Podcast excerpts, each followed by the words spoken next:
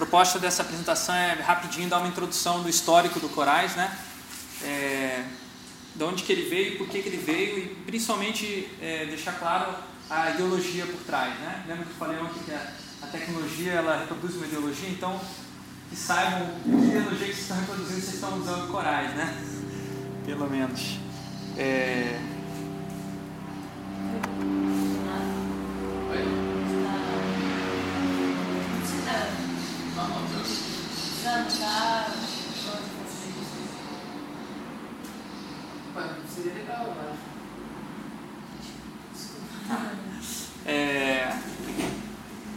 mostrar um pouquinho do, do, contexto da minha pesquisa de doutorado rapidamente. Eu estou no meu sobrenome é Van Amstel, né? Então esse é o Rio Amstel famoso aí, da onde vem a minha família aí.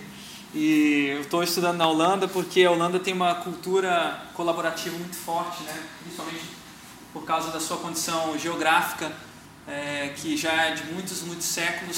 Existe uma, um método chamado Polder Model, para evitar que a Holanda é, seja coberta pela água. Né? Então você tem os, os, famosos moinhos, eles dependem da coordenação dos vários moradores dos polders, são os, os diques. Né? Se cada pessoa fizer a sua parte, tudo bem, mas se uma pessoa não fizer a sua parte na gestão da água, é, inunda todo mundo. É um sistema que não permite uma, uma gestão centralizada, porque a água tá, ela espalha para todo lado, a água é horizontal, né? ela, ela exige uma horizontalidade na sua gestão. Interessante. E a Holanda, é, depois de muito tempo né, de, dessa, enfim, do charco e tal, no, no, último século se desenvolveu bastante na questão tecnológica, país pequeno, pouco recurso natural, então eles investiram muito na, na indústria do conhecimento, né? E é, hoje em dia, uma questão que me interessou bastante é a, é a, discussão do Open Design, que a Holanda é um dos países que mais investe em, nessa área. Eles, eles, publicaram um livro aí colaborativo há dois anos atrás, Open Design Now, e o que consiste no repensar o design a partir dessa perspectiva de software livre né, e do, do, das novas ferramentas de produção que estão disponíveis para você não depender necessariamente de uma indústria já viciado em modelos de negócio já ultrapassados. Então aqui é um exemplo de um Fab Lab e na Holanda acho que é o país que mais tem Fab Lab no mundo.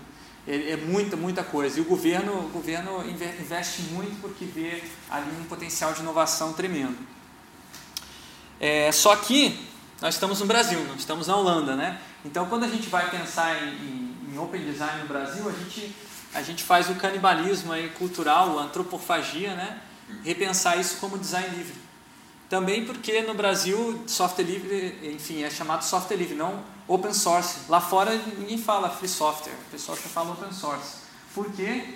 Porque depende muito da apropriação que cada país, né, cada cultura fez. Né? O Brasil é privilegiado por ter apropriado como software livre, que é uma definição que vai muito além de código aberto, né? que está ligado também a, a uma ideologia de conhecimento livre, de sociedade aberta e tal. E aí o exemplo dos, dos, dos, é, dos, pontos de cultura, que trabalharam muito esse, o projeto Cultura Viva, né? que eu acho que tem a ver com essa, essa esse movimento também do design livre, que a gente desenvolveu é, né, com esse discurso, né, essa apropriação no Brasil. Aí só um detalhe, não confundir design livre com design usando ferramentas livres. Muita gente fala, usa esse termo já design livre. Não, eu uso o GIMP, e, mas a pessoa faz tudo sozinho, não quer, não quer dar que dê em pitaco, né? Design tem muito isso, né? Eu quero fazer a minha criação gráfica, se alguém der pitaco, eu já sinto que é no meu, no meu coração, que a minha personalidade foi atingida e tal. Tem muito isso na cultura do design. Aí eu falo, bom, isso aí é, é, você está usando ferramenta livre, ótimo, mas você pode pensar também que a sua produção que você faz com essa ferramenta pode ser também colaborativa, da mesma forma como é a própria ferramenta. Então a gente desenvolveu uma ideia aí de, de, de design livre em três, três é, ciclos. Opa! É, código fonte, né? três ciclos abertos. Né? Então você tem um momento de abertura do código fonte, que é, o, é o básico, né? a base. Você tem a abertura da documentação, que como foi construído esse código fonte, como ele pode ser feito de outra forma, sem entender como se chegou nesse código fonte. E também a cocriação, que é uma que o software livre enfim, não discute tanto. Né? A gente fala muito que, olha, você tem que o software tem que ser participativo, livre, colaborativo desde o começo. Então, esses são os três pilares aí do, do design livre. Um exemplo de é, que nos inspirou quando a gente estava querendo fazer o Corais é o OpenIDO, que é uma comunidade que a, a IDO é um escritório de design famosíssimo e tal. Eles criaram uma, uma forma de é, inovação aberta, qualquer pessoa podia participar dos projetos que eles estavam fazendo, principalmente com viés social. Então a pessoa se cadastra, você diz quais são os conhecimentos que você pode ajudar, eles têm uma, uma, uma carta de demandas e eles fazem o, match, né? E você recebe algum tipo de tarefa para fazer dentro dessa dentro dessa dessa dinâmica deles. Esse OpenIDO ele faz parte de uma mudança na perspectiva do, do design de modo geral, né? Da, do papel do design na, na sociedade que está cada vez mais voltado para estimular a cocriação. Eu, isso é uma foto do meu apartamento lá em, em Enschede, na Holanda. E eu tirei a foto porque os móveis que estão aí foi eu mesmo que montei. Né? É, eu fui na IKEA, comprei esse, essas, essa, o móvel desmontado e montei eu mesmo. Depois que eu montei eu mesmo, senti que os móveis eram meus muito mais do que quando eu, eu pago para um montador. Lá não tem montador. Por quê? Porque é mão de obra muito cara, né? E, e por outro lado, acaba sendo a desvantagem acaba sendo uma vantagem, né? De você sentir essa esse se sente mais apegado ao objeto quando ele você mesmo que fez, né? Então eu vejo a gente vê assim uma perspectiva, né, de novo papel do designer, né?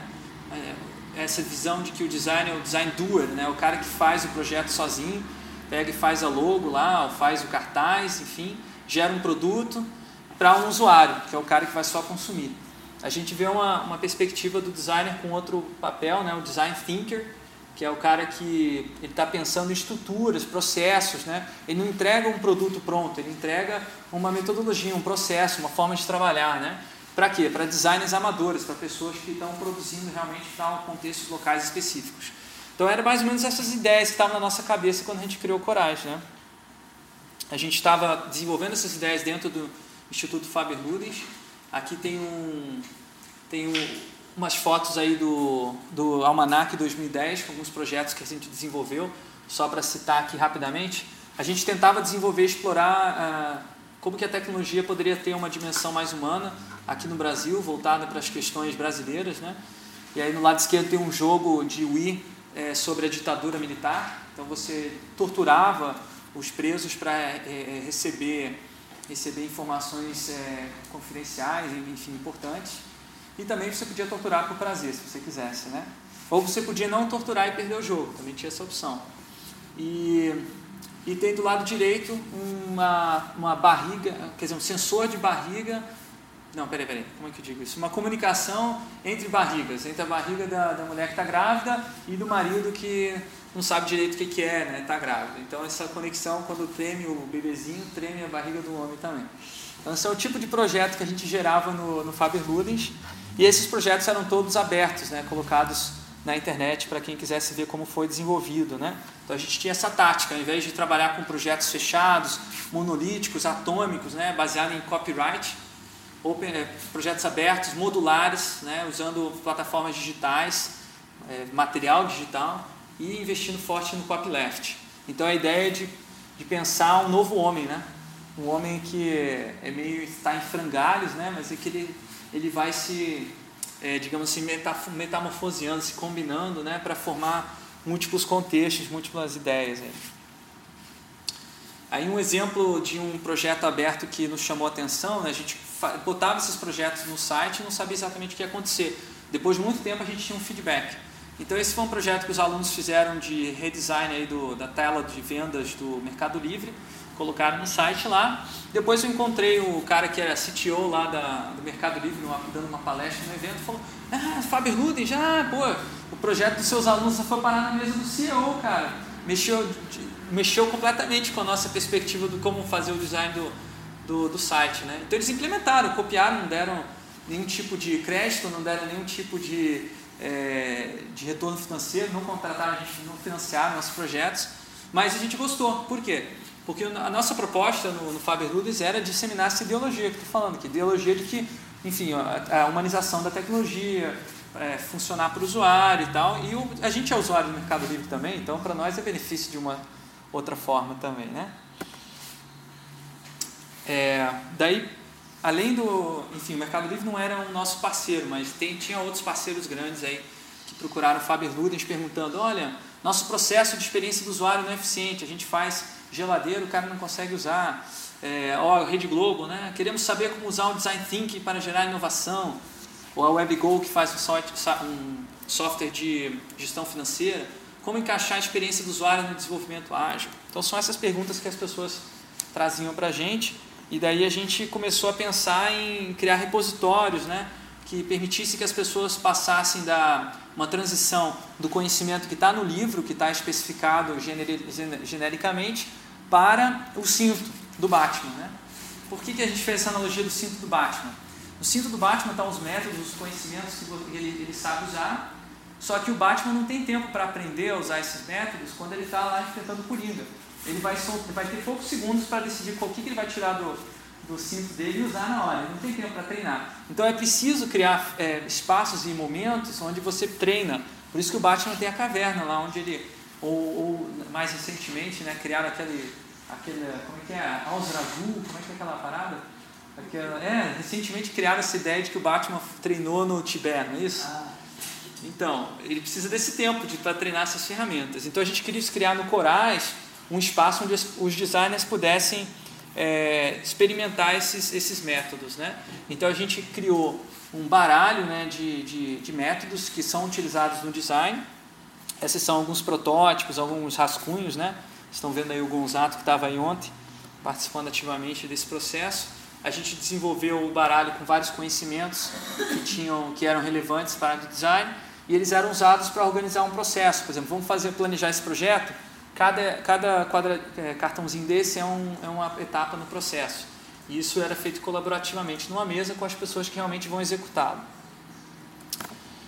Então essas são as ideias iniciais. Né? Aí a gente pegou e começou a desenvolver esse projeto do, do baralho é, de, de, métodos dentro do Corais ao mesmo tempo. Né? E aí o Corais cresceu porque começou a, cri, a criar uma, um espaço para um projeto que era de exemplo, né? Foi um dos primeiros, esse do Xcards. Aqui um exemplo de um post do cara, um cara que trabalhava lá no Faber Ludes, postando a ideia dele de que isso deveria ser um tipo um jogo e tal. E aí um exemplo de um de outras ferramentas que a gente desenvolveu também. A gente sentiu que precisava ter uma ferramenta para desenvolver texto colaborativo, para que as pessoas pudessem escrever o que, que elas achavam do, dos cartões, qual seria o conteúdo. Então a gente usou, começou a usar o Etherpad, né, que colore, fica colorido, cada cor é uma pessoa diferente. Então acho muito legal, fica um arco-íris né, e mostra claramente que, essa, que essa, esse texto ele foi construído pelo menos quatro, cinco pessoas. Né? A gente usava votação também, na verdade a gente tinha demanda, precisamos votar, então vamos buscar um módulo que permita fazer isso para encaixar no Corais. Né? E aí a gente fez também um negócio que ainda não tem no Corais, mas que é, é possível no futuro, que é o que a gente chamou de reality show de design. é, a gente pegou uma galera que estava lá trabalhando no escritório, colocou eles em streaming e tweetando tudo que eles faziam na, no fechamento desses cartões. O dia que foi, para fechar, a gente postou mundo, ó, oh, vai ter um reality show, quem quiser acompanhar online, quiser participar, que não está no escritório, né, pode vir e ver como a gente está fazendo. Então isso foi uma experiência bem interessante aí de, de design livre, né, que, que impulsionou, digamos assim, né, ah, e esse, esse é o resultado final. O detalhe interessante é que essa estrutura acabou indo para o Corais e se tornando mais abrangente. Né? Então, cada cartão desses tem um, uma URL, um QR Code, para uma página dessas que descreve em detalhes a, a, o método de design, é, as pessoas que contribuíram. Né? E, o que eu acho mais legal de tudo, é o, os projetos do Corais que usaram esse método. Quando você cria uma tarefa no Corais, você fala, precisamos fazer uma pesquisa com usuários. Ah, qual método?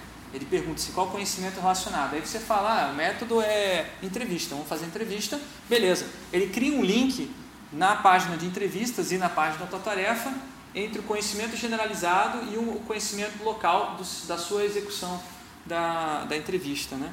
Eu acho que esse é uma das, das para mim, uma das coisas que eu mais gosto no Coragem, porque uma, um projeto que desenvolve, é, aplica essas entrevistas, o outro projeto pode se beneficiar também. Né? Então, essas basicamente eram as ideias iniciais que, que surgiram no Corais. Né? A gente fez isso também Depois que a gente percebeu que a gente tinha essa ferramenta, falamos, pô, vamos fazer um curso online. A gente já tinha vários cursos ah, presenciais, né? as pessoas vinham de vários lugares do Brasil, mas tinha muita gente que não conseguia vir. Então a gente, começou, a gente lançou um curso online onde o projeto era feito é, no Corais. Então aqui está um exemplo aí de um, de um post de um aluno. Ele abriu um projeto que era reformulação do site da ONG APAI. Então cada aluno tinha um projeto sempre voltado para ONGs. Né? A gente selecionava ONGs que precisavam melhoria no site. E o sujeito, no, no, no o, trabalho do aluno era reformular aquele site dessa ONG. Depois a gente submetia para a ONG, para se ele quisesse usar o material ou não. E o legal é o seguinte, o cara está falando ali, ó, nós precisamos fazer o sitegrama para esse site aqui, né? Fazer um diagrama que organiza. Só que está conectado ali, ó, de conhecimentos relacionados, sitegrama. Clicou ali, vai para aquela página generalizada que já mostrei para vocês.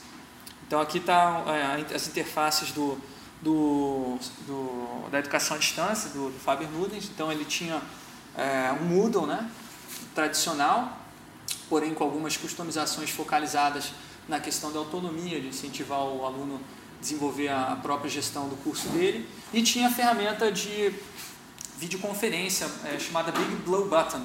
Essa ferramenta hoje ela, tá, ela tem uma integração com o Corais. Ela já existe, já existe a possibilidade de você ter, por exemplo, no Corais uma ferramenta de videoconferência. Que as, isso aqui não, não é software, não é, no, no navegador mesmo. Você consegue ter é, várias câmeras. Você falou até 30, não foi? Até 30 se você tiver um puta servidor, né? Que aguente o, aguente o tranco. Mas é, a gente não tem, por isso que não está online, né? É, por isso que não está lá hoje. Então o Corais ele serviu, digamos assim, como uma, uma ferramenta, a gente descobriu no, no Faber Nunes, de, de pedagógica mesmo, né? Para compartilhar conhecimento dos alunos. Esse aqui é um exemplo de um projeto que foi desenvolvido no Corais, que não é do, online, né? mas que o aluno colocou tudo que ele ia fazendo no, no, no Corais. Isso aqui é uma coisa muito bacana, é um, é um sistema de. É um sistema de. É, para idosos, né, uma Smart TV para idosos, com. Deixa eu voltar lá que eu acho que vale a pena ver de novo. É Smart TV para idosos, com um controle que é mais intuitivo do que normalmente as, as, os idosos estão acostumados, né? Quer dizer, nós, estamos, nós não estamos acostumados com aquele para cima, para baixo, é um saco, né? Então a gente desenvolveu essa bolinha. Você fala, como é que faz isso, cara? De onde vocês tiraram essa ideia? Foi muito difícil fazer? O cara não manja nada de engenharia elétrica, nada de eletrônica, nada de engenharia escambau. Ele é um designer como eu que não, não, não tem a parte técnica. Porém a gente é, faz gambiarra. Então o cara pegou um mouse, um mouse, abriu o mouse, usou a rodinha do mouse ali para fazer o, né, o dial, usou os botãozinhos do mouse para fazer o, e como é que ele fez aquela caixa ali? Bom, aí ele teve que, ele teve que é, pegar o conhecimento de uma pessoa que sabe mexer com isso. Ele, ele procurou, ele estava numa cidade chamada Dois Vizinhos, do interior do Paraná, e ele, quem que eu vou, vai me ajudar a fazer essa caixa, né? Aí descobriu um, um mecânico, um cara, um cara que fazia mecânica de carro, e o cara te, pô, a gente pode fazer usando, queimando plástico aqui, não sei o que, o cara desenvolveu uma técnica, tem um vídeo do cara mostrando como é que ele fez lá, sei lá, fez uma molde de plástico muito improvisado na oficina dele. Isso é um conhecimento que esse, esse meu amigo não tinha e que se ele tivesse uma cidade grande também não teria. Porque na cidade grande as pessoas não estão acostumadas a fazer as próprias coisas, né? Isso eu acho muito legal, né? E aí tá lá, todo documentado, todas as entrevistas que eles fizeram com os idosos. E, eu, e isso foi uma, um exemplo interessante que qualquer um que vai desenvolver um projeto parecido pode se valer disso, né? Então a gente chegou em 2012, a gente quis escrever um livro sobre isso, sobre essa experiência. Né? Então a gente juntou, trancou todo mundo no Faber Nudens na, é, numa sala né, por uma semana, falou, vamos escrever um livro contando essa experiência, que é o livro do Design Livre, que está aqui, tá uma edição impressa, já bastante utilizada, né? É, e foi assim, foi escrito a 12 mãos, né? não, 24 mãos, contando cada um tem duas. É, 12 pessoas participaram, 5 presenciais e mais. Opa, bom dia. E mais 7 pessoas à distância. E a gente usou o Corais para desenvolver né, o livro, escrever o livro, usando o Etherpad e outras ferramentas que estavam lá. E o resultado final foi impresso pela, pelo Clube dos Autores, que eu acho que é uma, é uma editora fantástica ali, que você coloca lá o livro, imprime, vende recebe os, os, é, os lucros que você quiser. A gente decidiu não ter nenhum lucro, então você só paga o custo de impressão, se quiser comprar o livro. Mas foi uma, uma experiência bem legal esse livro aí. Aí um exemplo aí, uma, umas imagens de como que foi desenvolvido, né? A gente tinha um método, a gente adotou um método chamado Book Sprint, né? Que é desenvolvimento de um livro de como se fosse software. Escrever um livro como software. A gente usava, a gente usava o contador de tempo ali do lado esquerdo, aquele cozinheiro, para fazer os ciclos, né? Porque chega uma hora que quando você está produzindo muito, perde a produtividade, porque distrai de alguma forma. Então a gente fazia assim, fazia é, cinco minutos de solto, fazer qualquer coisa, fumar um cigarro, levantar e tal. Depois 25 minutos é, de produção concentrada, sem falar, só escrevendo no, no Etherpad. Tá, tá, tá, e todo mundo escrevendo o mesmo texto. Né? Esse é um detalhe importante. E, uh, e aí criava um, um, certo, uma certa sensação de pertencimento a uma inteligência coletiva. Porque tinha esse ciclo. Aí chegava 25 minutos, pá, pum, vamos fazer outra coisa. Que também é chamado Pomodoro Technique né, no desenvolvimento de ágil, né? Porque eles usam Pomodoro, mas enfim, a gente usava o cozinheiro. Mas o legal também é que a gente contou com a participação via videoconferência, aquela ferramenta que eu já mostrei para vocês, de várias pessoas online. Aí, uma das pessoas que é mais conhecida na, na, na, no movimento de cultura digital, que eu acho que por intermédio dela, de alguma forma, conheci o Jatobá, a Drica Veloso. Não sei se foi, foi por meio dela. Ela estava no, ela tava no Alfa Digital também, né? Eu acho que foi ela que trouxe o Coragem para o Eu acho que ela pode Digital. ter comentado para é. a Oca e isso Eu acho que foi. Eu acho que foi. Então, foi assim que surgiu esse livro. É, o livro cresceu e virou um site, né, o designlivre.org, que é onde continua a discussão do assunto. Né? Qualquer pessoa pode se cadastrar e começar a postar lá também. O legal é que o pessoal de El Salvador, né, que é esse país aí que está tentando virar hoje é, a referência em conhecimentos livres no, na América Latina, eles, eles pegaram o livro, traduziram né, para a realidade deles e, enfim, colocaram outros, acrescentaram, acrescentaram é, poemas visuais que não tinha no livro original e tal, fizeram um site também, Dizenolibre, dizenolibre.org, está aí o exemplo, usaram a mesma metodologia para tradução, na verdade, não sou uma semana, foi só um final de semana. Sentaram todo mundo lá e traduziram o livro. Quer dizer, a metodologia que a gente usou é replicável, né? foi essa a realização. Então, essa, digamos assim, a estratégia do Corais, né? de ele ser um, é, um ponto de encontro aí para laboratórios, para salas de aula, startups e comunidades. Né? E daí alguns elementos que tem dentro do Corais que fazem essa conexão, né? a árvore do conhecimento, que está ligado aos UX cards, esses cartõezinhos, né? Cada cartãozinho tem um conhecimento respectivo lá. Os projetos colaborativos e os projetos fechados, que muitas startups, né, é, enfim, empresas já têm no Corais lá, não querem, não querem é, compartilhar. Né? Então a ideia é que no futuro isso seja cobrado como uma, uma forma de sustentabilidade para o Corais, um serviço premium, digamos assim. Mas o DNA do Corais é o design livre, né? essa ideologia que, que, que rege o, o, desenvolvimento do Corais. Só para ter uma ideia do tamanho do Corais hoje, né? 145 projetos livres, abertos, né? não vou mencionar os privados, não são muitos, a maioria é livre. E 1.622 membros né, espalhados pelo todo o território nacional. E o detalhe interessante é que antes do Jatobá essa área aqui era vazia. então ele trouxe uma galera aí, né? Uma galera mesmo, né? Para o, o Corais.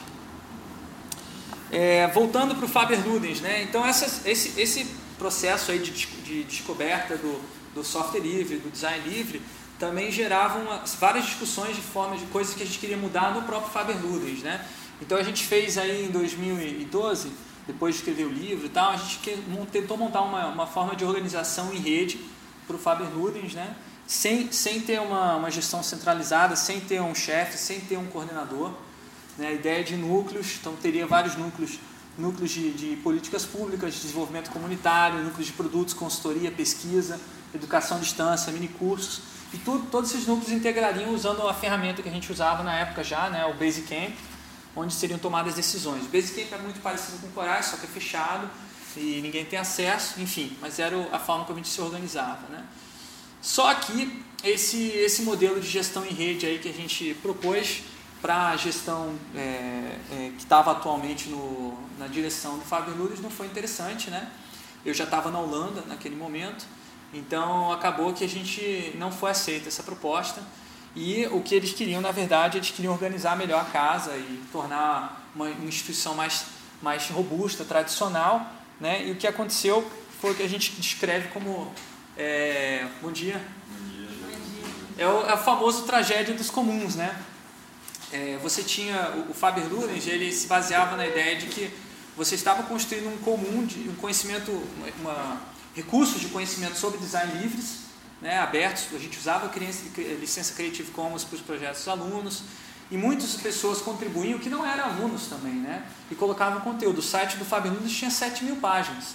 Né, era um, um, um espaço muito interessante para você aprender. Só que esse espaço não foi construído com base em, em, em pagamentos remunerados, era realmente na colaboração das pessoas. O que, que, o, que, que o pessoal da, da gestão do Fábio Luz queria fazer? Eles queriam transformar numa empresa que iria explorar, digamos assim, o potencial é, mercadológico que esse, esse know-how acumulado tinha. Só que a gente defendia, não, esse know-how acumulado foi acumulado em comunidade, nós não podemos privatizar, colocar uma cerca ali nesse commons, né? Só que o pessoal não entendia, digamos assim, essa relação. Né? Eu, eu acho que é, vale a pena é, citar aqui, é, trabalhar com design livre, software livre, não é simplesmente usar ferramentas ou simplesmente é, fazer uma coisa, uma ação isolada. Né? Trabalhar com design livre software é entender também como funciona a dinâmica de comunidades colaborativas. Então, a tragédia do, dos comuns é uma, uma questão discutida nessas comunidades porque acontece. e aconteceu, né?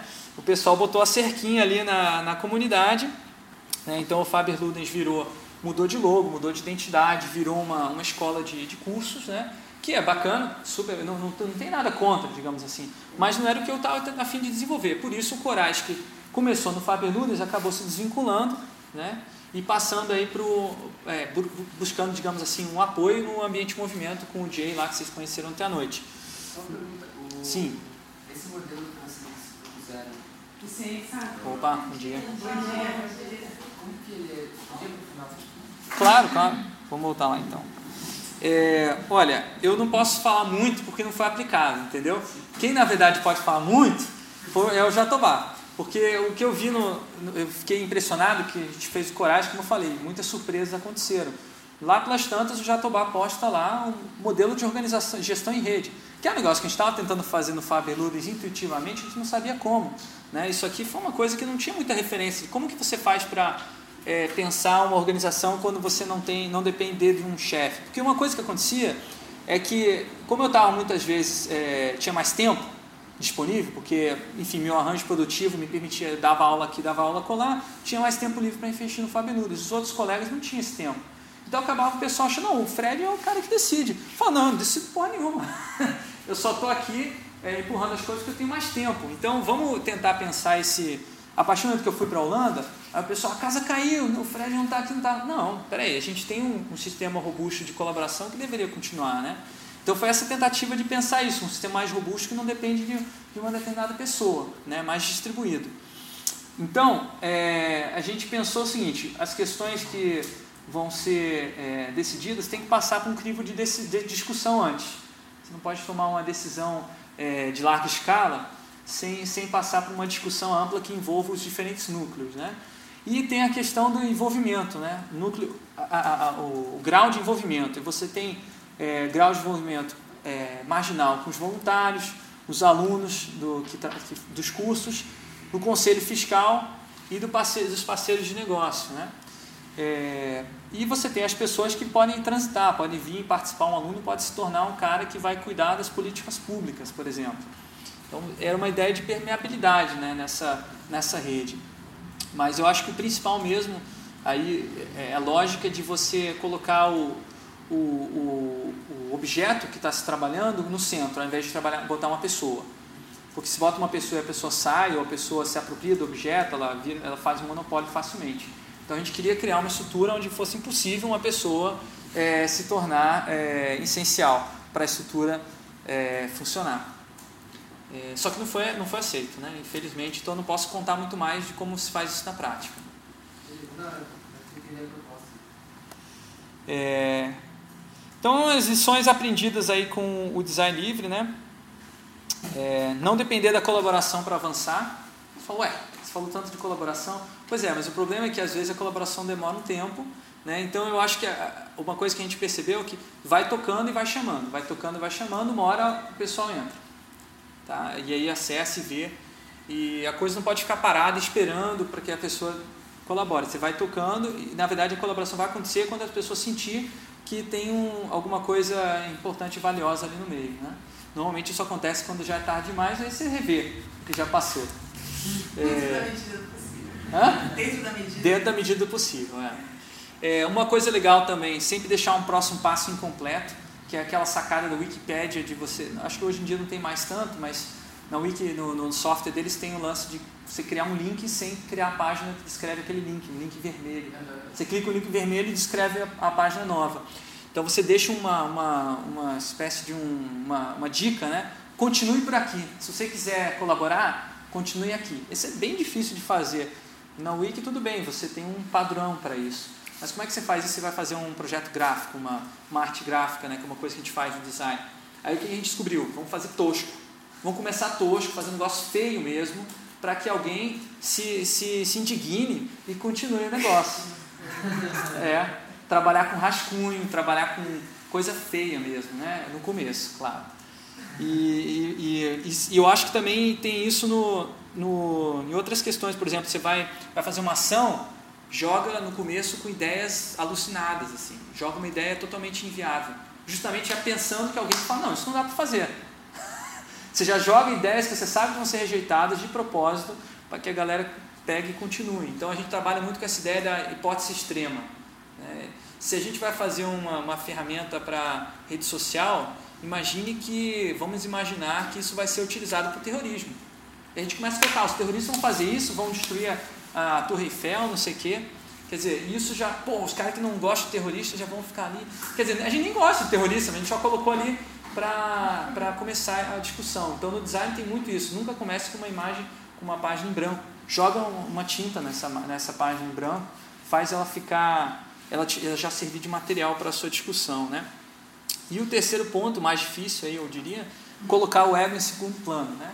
Essa questão é difícil, porque quando a gente, tá, a, gente tá, a gente é criado numa sociedade que focaliza muito o indivíduo. Né? A gente aprende desde o começo a ser indivíduo. Né? O, o, no Brasil não é um dos países que tem uma cultura é, focada no coletivismo. Você vai falar, vai falar com o pessoal da, da China, da, da Índia, é uma, é, eles têm uma cultura diferente da nossa. Então, só que por outro lado a colaboração para eles também é diferente. Eles não, eles não conseguem fazer colaboração do mesmo jeito que a gente. Né? Para eles é cooperação. Você tem lá o cara com a visão, o cara que é o líder, eles acreditam e tal. Todo mundo trabalha, digamos assim, coordenado, muito pouca comunicação e a coisa acontece muito rápido, né? Só que falta a questão da inovação, né? A China tem esse problema. Né? Eles não, a inovação muitas vezes surge do indivíduo em relação ao coletivo, né? Então essa dinâmica é, de, de, de, manter o individualismo dentro do coletivismo e vice-versa, né? Eu acho que é uma coisa que o brasileiro tem uma, uma chance muito grande, né? Por outro lado, a gente é menos individualista do que o americano, por exemplo, né? cultura americana é muito forte individualismo e difícil para eles é, conseguir trabalhar com essa, essa cultura livre assim dentro da, do contexto que local que a gente tem aqui, né? Então pensar ecologicamente. Essa é uma questão também que vem aí principalmente da nossa dessa nova fase junto ao Instituto Ambiente e Movimento, né? Estão trabalhando bastante com, com essa inspiração aí para a gente pensar esses sistemas não como tecnologia é, é, é, tecnologia informática, mas como tecnologia orgânica, né? Pensar isso como, como é, plataforma mesmo de, de ecossistemas. Então é isso, numa,